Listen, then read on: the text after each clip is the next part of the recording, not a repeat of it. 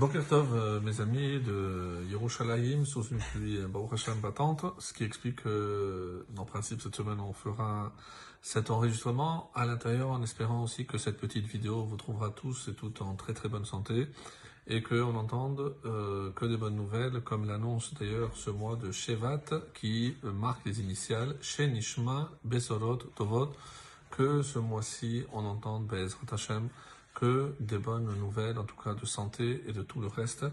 Et on va continuer, nous, notre, évidemment, notre petite étude sur euh, Michelet. Et nous sommes arrivés au euh, verset 15. Et ce matin, nous allons voir quelles peuvent être les conséquences d'une forme de paresse lorsque on ne s'empresse pas de faire ce pourquoi Hachem nous a créés.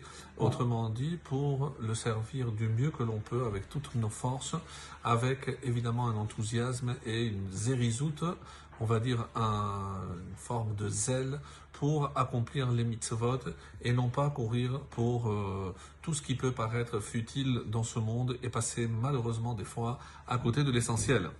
Alors, le verset 15 dit Atzla tapil tardema. Alors, on va voir comment on peut traduire, puisqu'il y a deux avis. Qu'est-ce qui entraîne l'autre? Alors on va traduire Atzla si c'est le verbe, et on va traduire Atzla de Atzel, euh, paresseux, la paresse, la paresse, tapil tardema, fait s'abattre la torpeur.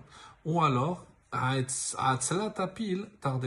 Si je commence par le complément d'objet direct et que je transforme à ce moment-là le sujet en tardema, ou alors je peux dire la torpeur, c'est-à-dire le sommeil en quelque sorte, fait s'abattre la paresse. Celui qui aime trop dormir, évidemment, euh, il finira par être paresseux, et le paresseux, euh, c'est une évidence, ne pourra pas accomplir et courir faire ce pourquoi il existe. Venefesh remia taraïv. Et l'âme indolente, euh, un petit peu celui qui ne fait pas d'effort, un synonyme, ça peut être nonchalant, euh, Rémia, donc Tirav, elle aura faim. Et c'est curieux parce que ici, donc, c'est l'âme qui est indolente, l'âme qui est nonchalante. Donc, c'est un complément de la première partie. Autrement dit, la paresse, lorsque ce que je le fais, je le fais avec nonchalance, euh, sans chercher à faire des efforts pour obtenir évidemment ce que je veux, ne pas se donner du mal. Malheureusement, donc, euh, qu'est-ce que ça va faire? Tirav. Donc, il aura faim parce qu'il n'aura pas fait le nécessaire pour pouvoir se nourrir correctement. Alors, Rashi change un petit peu euh, le registre et il va nous dire de quoi s'agit-il, qu'est-ce qu'est-ce que c'est que la paresse qui entraîne le sommeil? C'est si on ne cherche pas à approfondir la Torah si on se contente de, en Torah de ce qu'on a appris, de ce qu'on a reçu, sans chercher à approfondir, sans chercher à assister à de nouveaux cours, écouter de nouvelles explications, des approfondissements dans tel ou tel domaine, qu'est-ce qui va se passer? Donc si on s'endort et euh, alors on ne sait pas quoi répondre lorsqu'on va nous poser des questions, et c'est malheureusement comme ça que donc on devient paresseux et on ne fera pas des efforts pour étudier même ce que je ne comprends pas. Donc quelqu'un qui, sous prétexte qu'il ne parle pas assez bien l'hébreu, ne peut pas avoir accès au texte.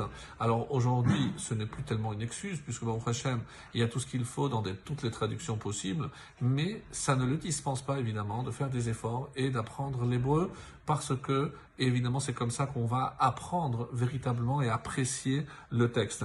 Et il devient pauvre et il a faim parce qu'à un moment donné, il ne se suffira pas de ce qu'il connaît. Ça, c'est euh, l'explication de Rachid. Le Radak dit qu'est-ce que c'est Rémia? C'est euh, Nefesh c'est celui qui essaye par des ruses, par la, la en trichant, c'est-à-dire l'ixol veliknov. Il ne sera jamais rassasié et au contraire, donc euh, il aura toujours faim parce que il ne cessera de voir ce que les autres ont en pensant que les autres ont, sont parvenus à ce résultat sans effort. Lui aussi veut faire la même chose et pour atteindre le même résultat que les autres, il va prendre des raccourcis, c'est-à-dire il va tromper, il va tricher, jusqu'au moment où il aura faim parce qu'il perdra tout ce qu'il a mal acquis. Et le verset 16, euh, Shomer mitzvah, shomer nafsho.